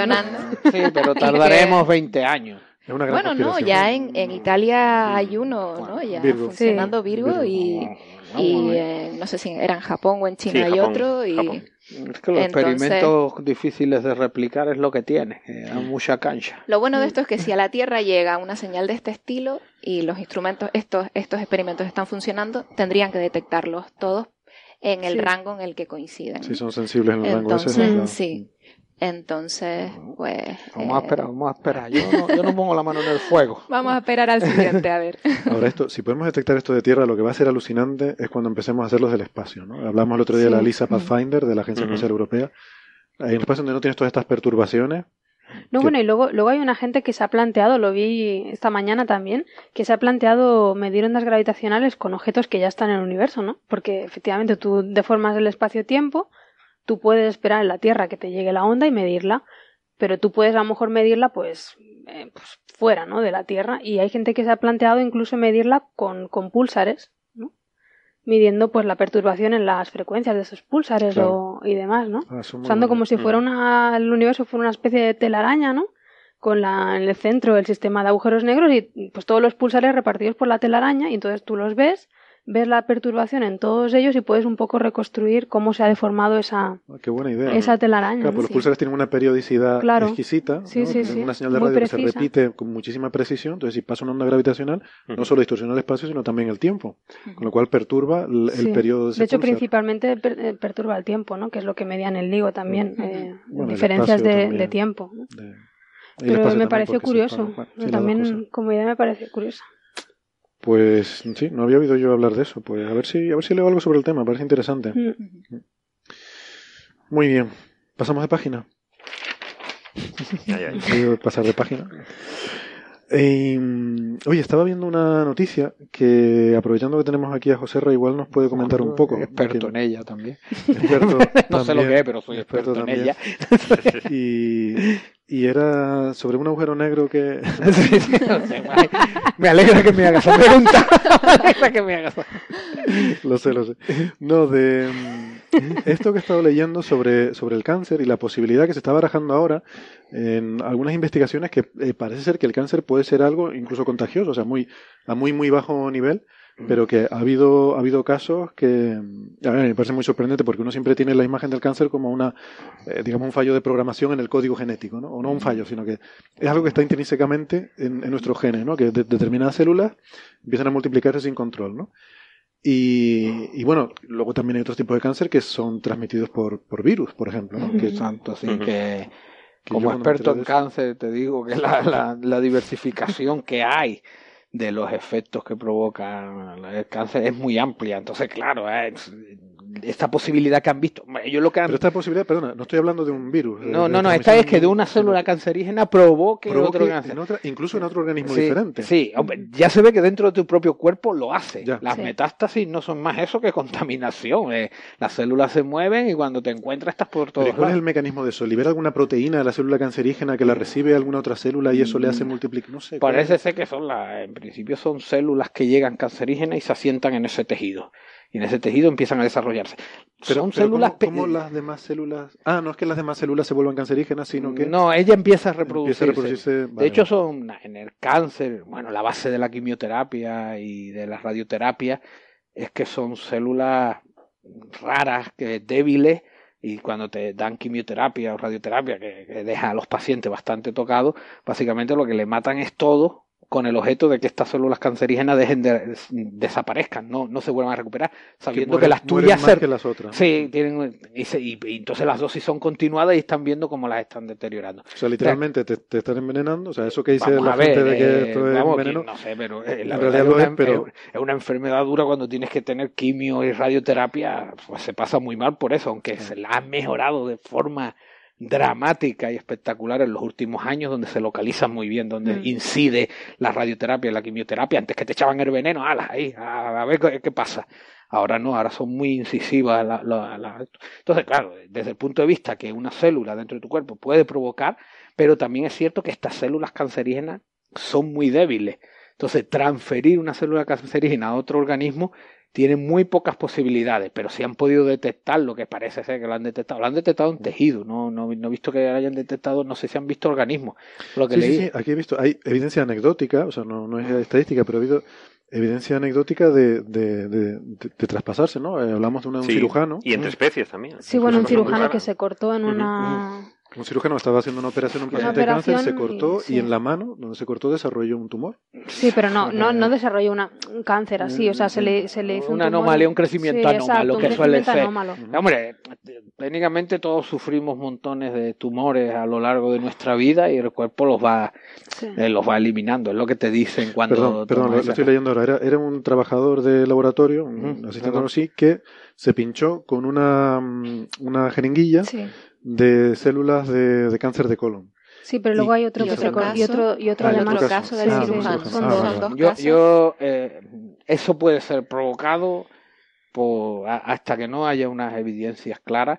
mm, yo creo que queda como el bosón de Higgs o las ondas gravitacionales, en una teoría que podría pasar, pero que al día de hoy, no está, a lo mejor dentro de unos años se puede demostrar en el laboratorio, pero al día de hoy que alguien se corte con un...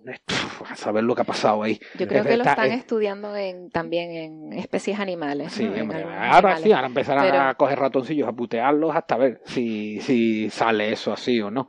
Pero ahora eh, desde eso solamente prueba pues que ha pasado algo y la alguien ha elucubrado la teoría. Pero a mí me cuesta, pues más que nada por la debilidad de las células cancerígenas. Son muy débiles, son muy endebles. Porque es que si no nos estaríamos muriendo cada dos por tres.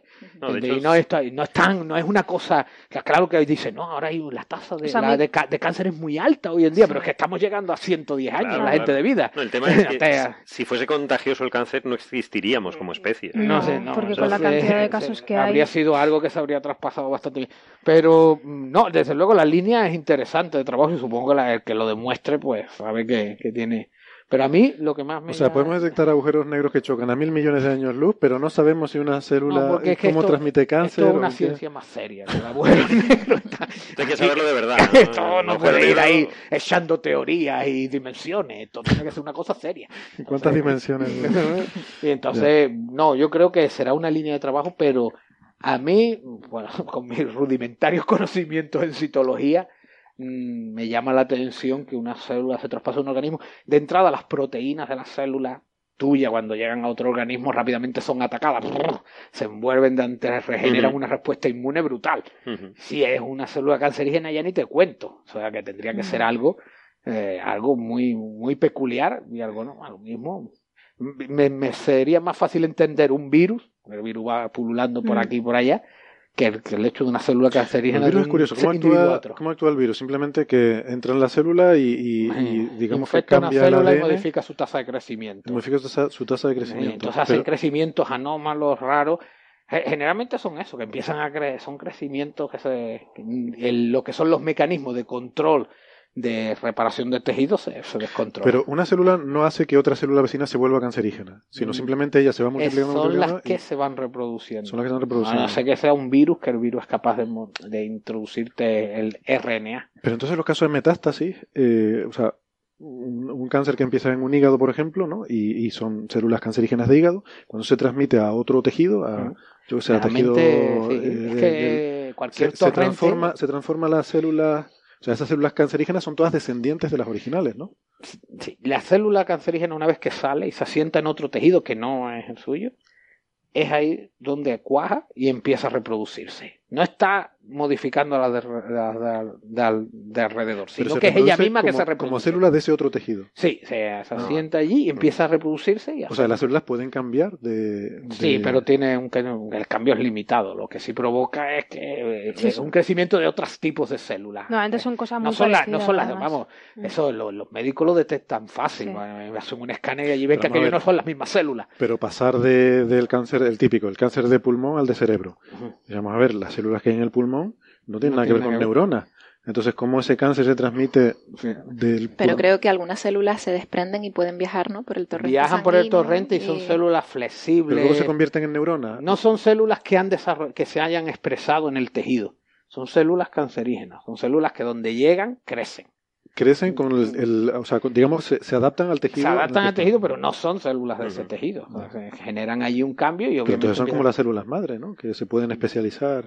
Bueno, hay una línea de trabajo por ahí de ver que se puede, las células cancerígenas se están estudiando a ver también qué posibilidades tiene de cambiar, pero no cambian, ¿eh? son las mismas tipos de células y no generan. El problema es que se asientan en el tejido, crecen y no son células del tejido. Si fueran igual que las del tejido, más o menos funcionarían. Si no generas allí un paquete de células ah, que crece, crece, crece y no tiene funcionalidad de tejido. Pero esa es una de las miles de variaciones que hay dentro de los cánceres. Que el, problema del cáncer es que no es una enfermedad, son miles de enfermedades. Y a saber, una de, una de las cosas, la, la, la, diabetes. Hay un tipo de diabetes que se encuentra en Canarias que cada X tiempo, 10, 12 personas aparecen diabéticas. Gente sana, que hace deporte, de hecho un chico que yo conozco que hacía triatlón, le pregunté, no, ¿y era genético? Y dice, no. Digo, ¿y eso por qué? De la noche a la mañana te haces diabético.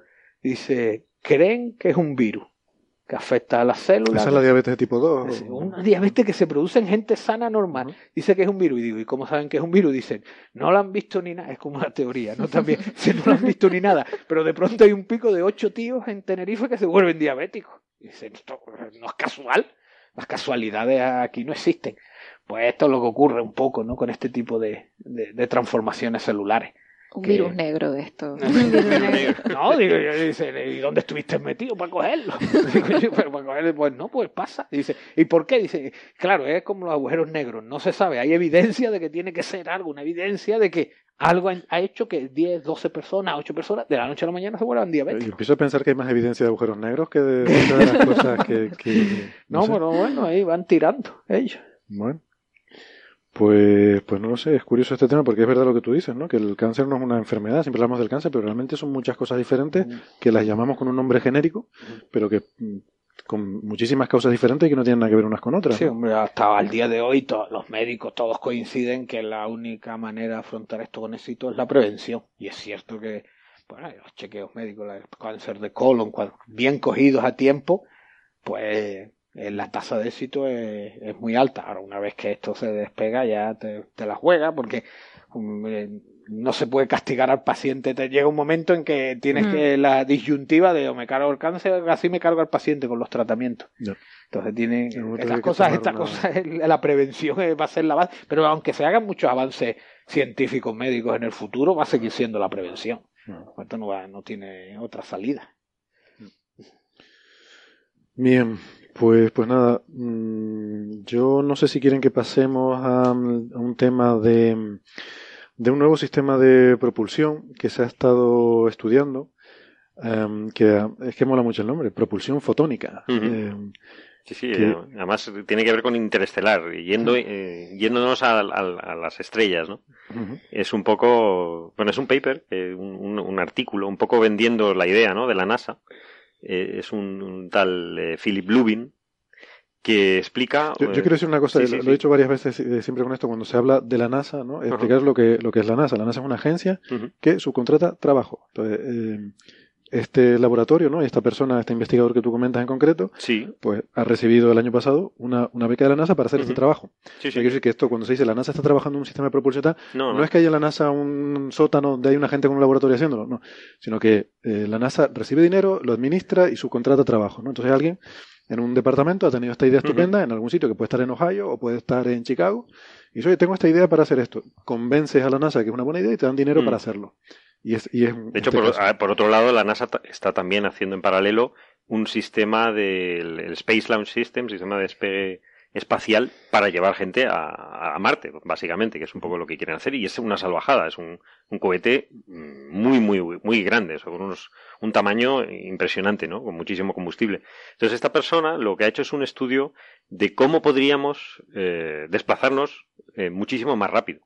Que en teoría, y según sus cálculos, eh, funciona el papel lo, lo, lo, demuestra. Lo que pasa es que, eh, hay que hay que fabricarlo. ¿no?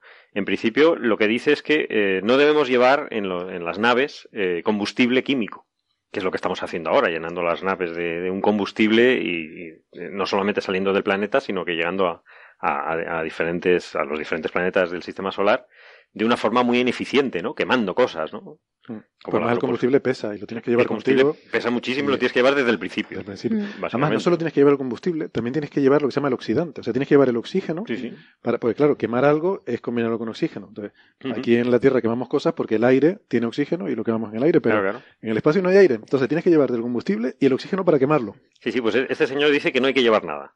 Que mejor no llevar nada, claro, te ahorras muchísimo peso. Entonces, lo que puedes hacer es, eh, digamos, impulsarte eh, con, una vela, como con las velas que se, que se han hecho, las velas espaciales que se han construido, lo que hacen es usar eh, el impulso de la luz solar. Son velas solares. lo que pasa es que, que, se van acelerando. Lo bueno en el espacio te vas acelerando poquito a poco, pero como no hay, no hay rozamiento, cada vez te vas acelerando más. Con muy poquita energía consigues una aceleración bastante continua y en, con suficiente tiempo consigues una velocidad elevada, pero claro, la, la, presión de la luz solar es, muy débil, ¿no? Entonces él lo que dice es que no, eh, tenemos que usar unos láseres especiales que, que más o menos eh, lo que, lo que me, me, asusta en, en, parte es que ya están construidos. Yo no tenía ni idea, la Agencia Americana de Defensa eh, lo tiene bastante desarrollado para otras cosas que no dicen para qué son, pero eh, que otra, una de sus utilidades, además, son unos, unos láseres de iterbio, que son los que se usan para cortar en, medicina y, para, y, se pueden cortar metal, de hecho. Bueno, pues lo usarán para eso. Sí. En su fábrica. No, pero lo tenían, ellos dicen una de las aplicaciones para defender el planeta. No, sí. No, pero sí, ellos son muy de cuando, cuando viene un meteorito, la idea de ellos es reventarlo. Una de las, claro, una de las utilidades es reventar un, un, meteorito que pueda pasar, ¿no? un asteroide, perdón. Son láseres súper potentes, eso también necesita una energía, ¿no? No, pero este no es tan potente, estos son unos láseres más o menos normalitos, lo que pasa es que están, están amplificados por unos sistemas ópticos que ya están muy desarrollados, es lo que me sorprendió, ¿no? Estaba todo ya tan desarrollado y no lo habíamos visto por ningún lado, pero bueno, no pasa nada, ¿no? No nos tenemos que alarmar, simplemente que seguro que lo van a usar para el bien. Si este laboratorio o, este, o este señor que ha tenido esta idea tiene acceso a esa tecnología, pues seguramente es que es de dominio público, lo cual casi queda más miedo.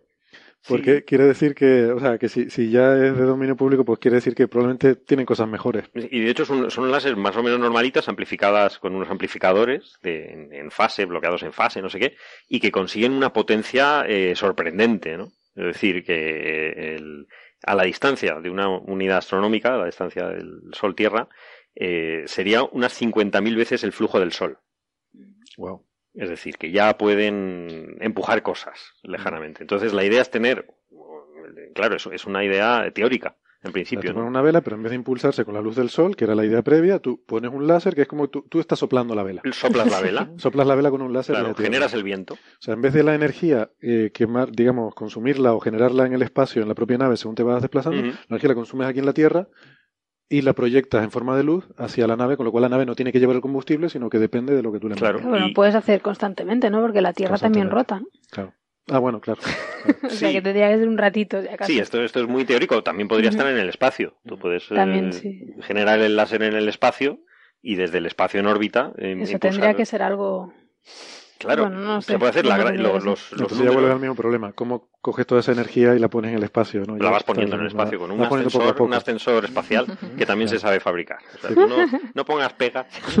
No, yo, yo, por eso lo que entendía era que el, el, emisor del láser podría ir en la misma nave hacia la vela de la nave, pero claro, eso necesita una energía para crear ese no Claro, no. Tendría que estar en un, en, una, en, un planeta donde hubiese energía, donde pudiésemos eh, energía suficiente para la, idea, de esto yo creo que es evitarte la cosa de llevar el combustible al espacio. Al final es lo que te mata.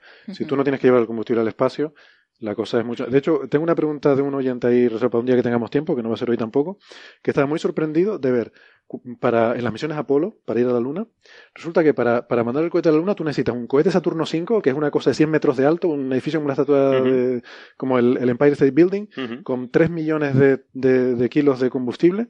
Con eso llegas a la Luna, ¿vale? Y cae aquel modulito pequeñito llega a la Luna, aterriza. Y luego para volver a la Tierra, no necesitan nada, sino ese mismo modulito despega y ya llegan a la Tierra, ¿no?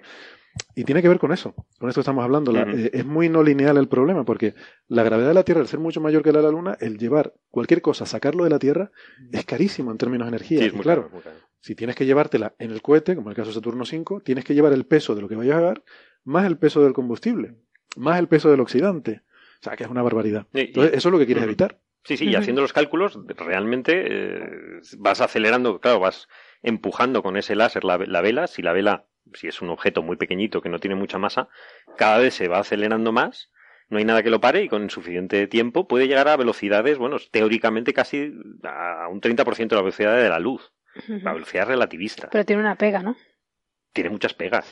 Pero una, una fundamental. Hay una fundamental, porque esto lo vas, lo vas empleando y dice, ay, qué bien, lo puedes usar, usar eh, naves robóticas para acelerarlas y llegar a los planetas. Por ejemplo, podrías llegar 100, un robot de 100 kilos, una nave robótica, en tres días podría llegar a Marte. Fantástico, ¿no? Pero la, la gran pega es que no saben frenar. la podrías llegar a velocidades... Llegas a Marte y tienes que saltar por la ventana. Claro, casi relativistas, pero no saben frenar. Es decir, no han ideado ningún sistema. Tienen que llevarse el láser dentro también y entonces navelan el otro sentido, claro. poner un láser en Marte. O igual pasas la primera vez, tiras el cacharro del láser y luego con la segunda vez ya te frena el cacharro de, Marte, claro. O sea, tiene, tiene muchas pegas, ¿no? Pero simplemente como Tienes que poner experimento. un espejo en Marte que refleje la luz del láser La para luz que del empuje en la otra dirección. También vale otra aplicación interesante es para comunicación entre, entre incluso entre planetas.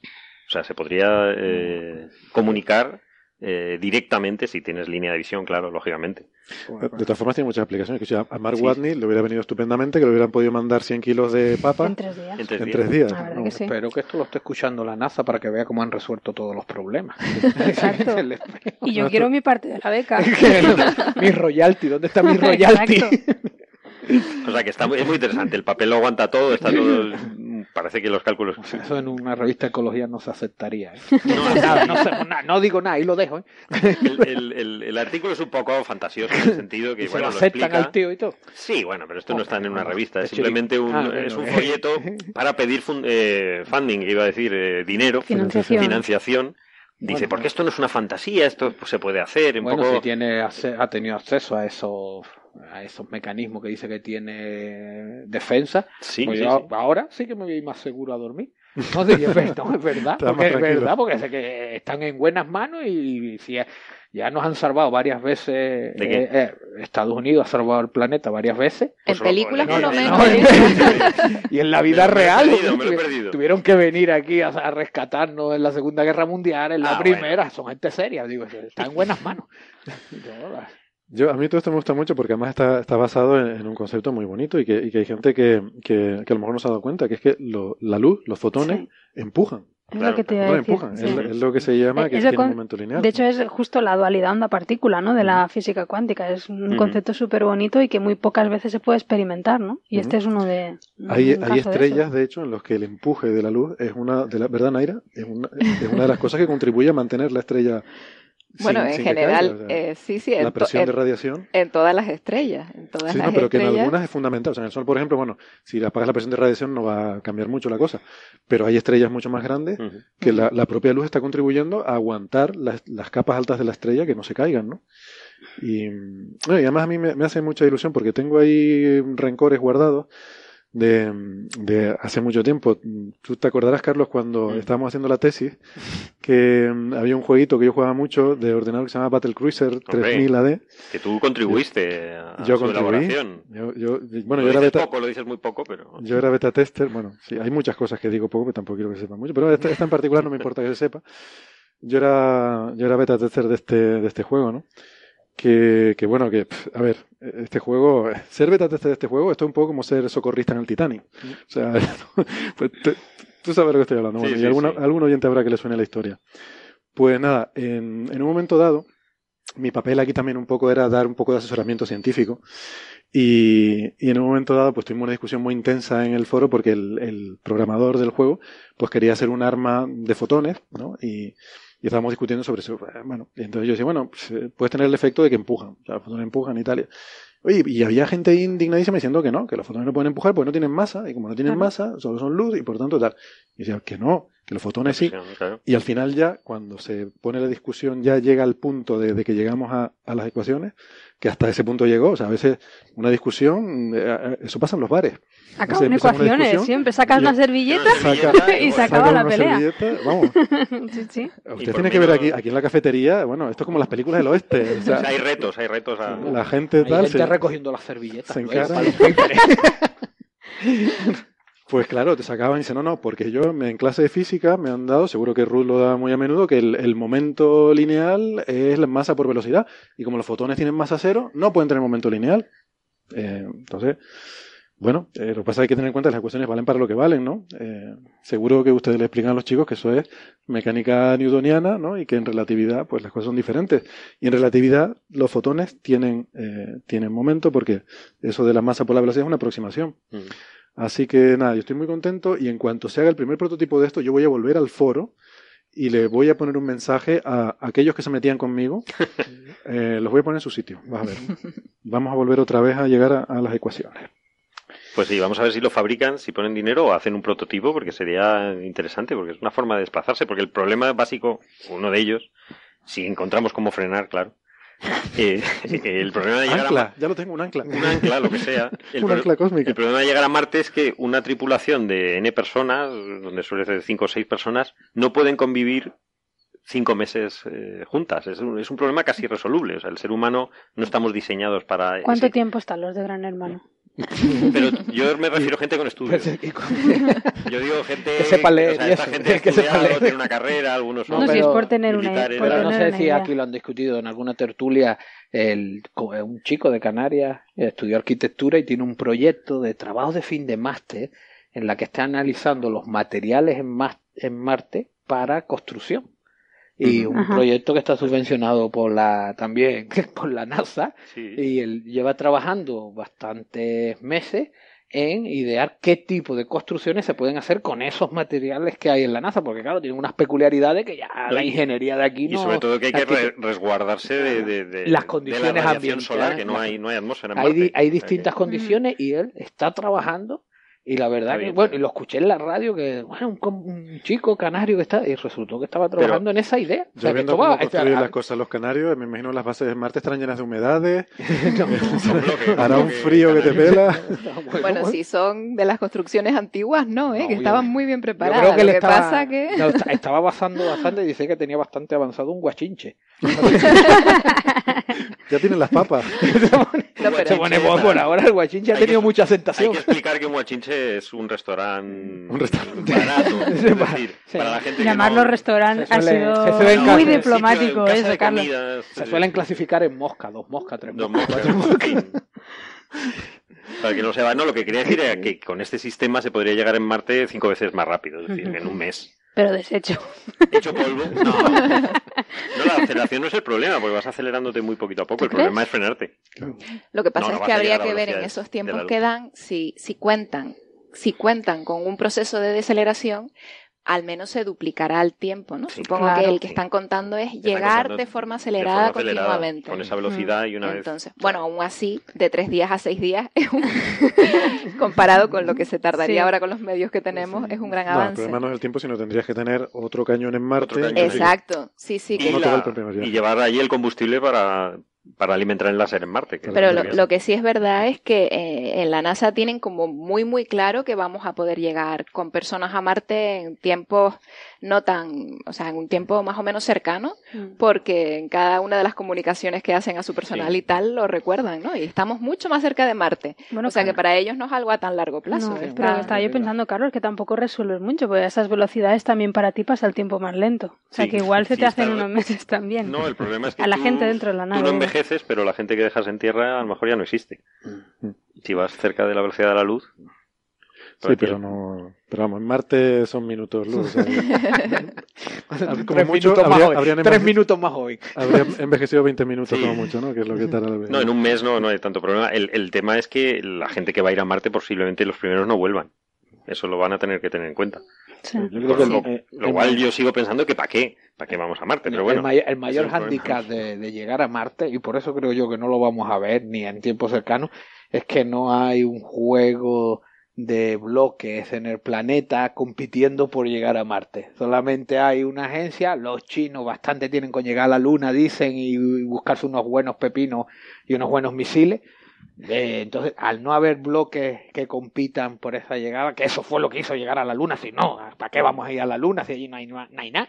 Está todo aquello así, pues creo que no lo veremos. Yo tengo Ah, mi esperanza en norcoreano. no.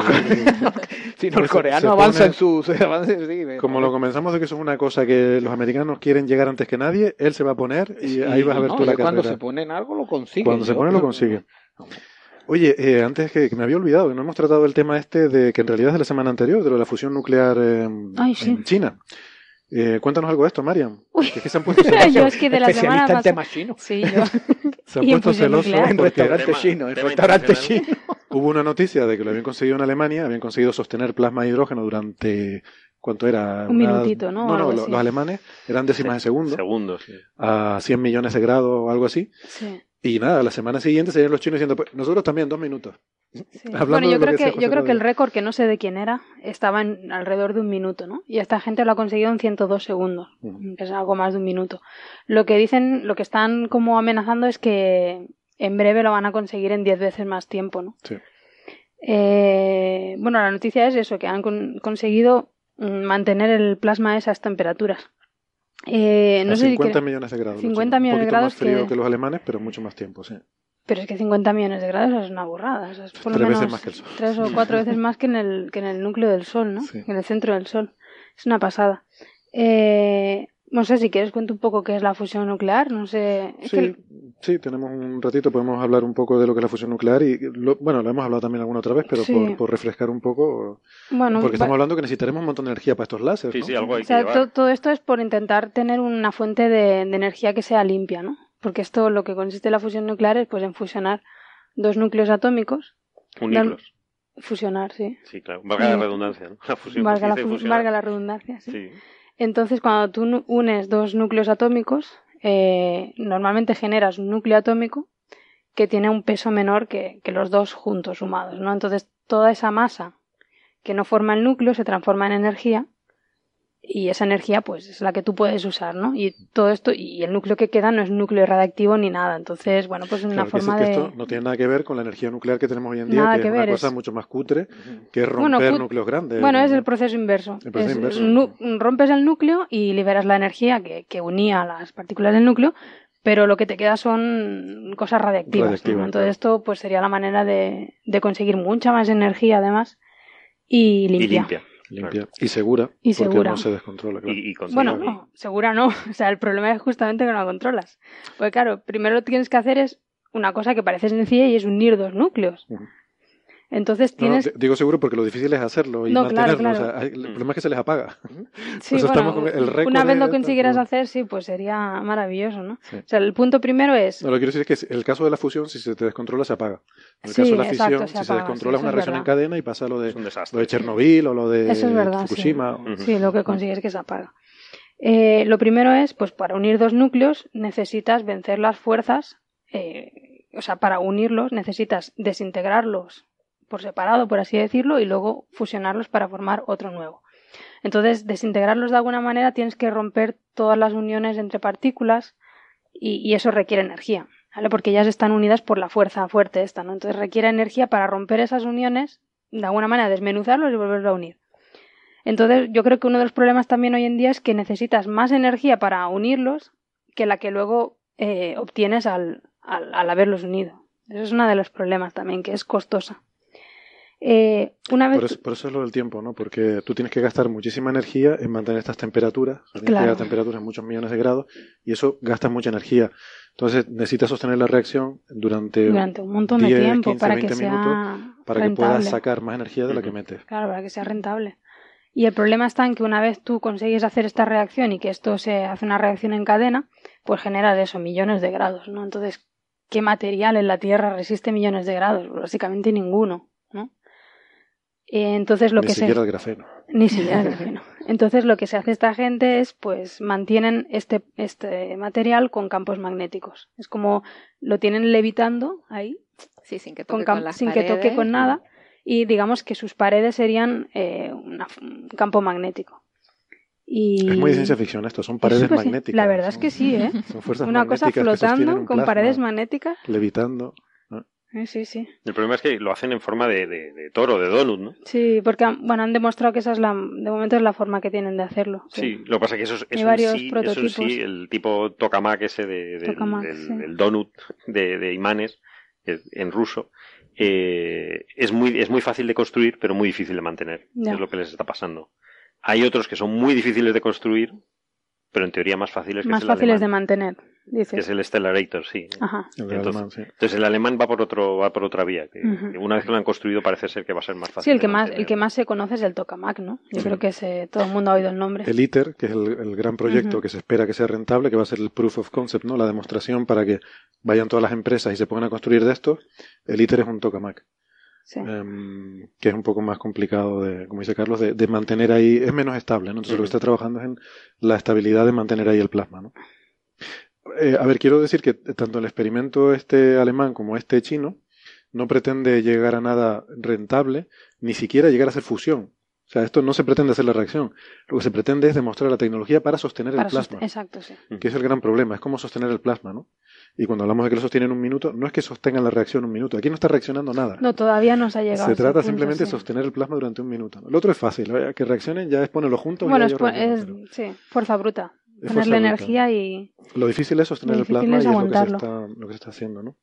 Y esto, bueno, tanto Alemania como China forman parte del consorcio de ITER, con lo cual es fantástico porque todas estas, eh, todos estos éxitos que se están teniendo en estos experimentos van a ser directamente trasladables al desarrollo del ITER, que es el que sí va a ser, ya digo, una, una central mm, nuclear ya funcional y que produce más energía de la que consume y que, y que en teoría sería rentable, ¿no? Pero una pregunta que me surge ah, es si, si tiene una temperatura eh, tres veces la temperatura del centro del Sol eh, y, tenés, y el plasma es hidrógeno, ¿no se están produciendo las reacciones de Depende de, la densidad que tenga, de fusión. Mm, Depende de la densidad que tenga. Eh, creo que son menos densos. Vale. Creo que son menos densos, sí. Sí, claro. En, el centro del Sol supongo que se producen naturalmente por, por, toda la presión de toda la atmósfera solar que tienes encima, ¿no? claro, tienes la presión por un lado. Hay muchas partículas, mucha densidad y todo se está... claro, no solo la temperatura. Lo que yo estudiaba hace ya unas décadas de la fusión fría ya se que abandonó. Eso se abandonó. Eso se abandonó porque decían que... Eso fue otra cosa como los médicos. Eso es un fraude. Decían que, que, habían producido energía para una ciudad en Reino Unido. El problema era que no necesitaban 50.000 millones de grados, sino menos 273, cero absoluto, que costaba casi lo mismo. También, claro. Pero se abandonó totalmente esa idea de fusión pero se quedan pegados. La fusión fría fuera, nadie, nadie ha sabido demostrar que o eso está norcoreano haciendo fusión fría y nadie lo sabe. No me fío, yo no preguntaría a él, mándale un correo. Preguntaremos a norcoreanos. pero la verdad que ojalá se consiguiera esto en breve, ¿no? Porque sería buenísimo. Esto es el futuro de la humanidad. O sea, esto estamos en una carrera de decir, llegar a hacer esto o autodestruirnos. ¿Qué pasa antes? Así que no, las dos cosas tampoco son excluyentes. También, dijeron eso con la fusión fría, o esto o el apocalipsis. Yo ya me he comido unos cuantos, ¿eh? Apocalipsis. Sí, ¿no? Los mayas y todo. el enfriamiento global. Y que no está. no, toques el tema, no toques el tema. Y que no está aquí Javier Licandro, que si no. Te ibas a tener apocalipsis aquí. Podríamos tener aquí apocalipsis. Bueno, chicos, pues vamos a ir dejando ya por aquí. Más que nada, pues esta gente está aburridísima. Yo pensé que se habrían ido ya hace una hora, pero aquí sigue. Yo no sé si es que se piensan que les vamos a dar algo de, comer o alguna cosa, porque yo la verdad que el hambre que tengo. Bueno, en cualquier caso, mm, oye, otra cosa que por cierto nos hemos comentado es que hoy estamos probando equipos técnicos nuevos, entonces yo estoy bastante nervioso con eso también. Yo espero que todo esto esté quedando grabado tenemos micros nuevos y tal, ya se nos verán en la foto. Ahí las rayitas en la pantalla se ven las rayitas. Yo espero que algo se esté grabando. Eh, así que nada, esperamos que suene mejor que hasta ahora, pero tampoco lo prometemos, porque es la primera vez que lo usamos. En teoría debería funcionar mejor, pero como tampoco tenemos experiencia en usarlo, pues igual no lo estamos haciendo bien. Así que nada, ya veremos. Tengo mucha curiosidad por llegar a casa y, editar el audio y ver cómo, cómo quedó. Pero bueno. Eh, bueno, no sé, yo aprovecho y les pregunto, no sé si los chicos aquí tienen alguna, quedado todo muy clarito. ¿No está explicando? ¿Alguien tiene alguna pregunta? Los agujeros negros lo tienen claro. No, se lo preguntamos a ellos antes para que nos lo explicaran. ellos nos explicaban. Sí, sí, sí. Y nada, bueno, pues si no, pues les emplazamos a nuestro próximo programa dentro de una semana. Yo le doy aquí las gracias a los amigos con Tertulio y a nuestro querido público, que hemos estado con público. Gracias a todos, nos vemos la semana que viene. Adiós. Venga, hasta luego. Buenas tardes, buenas noches.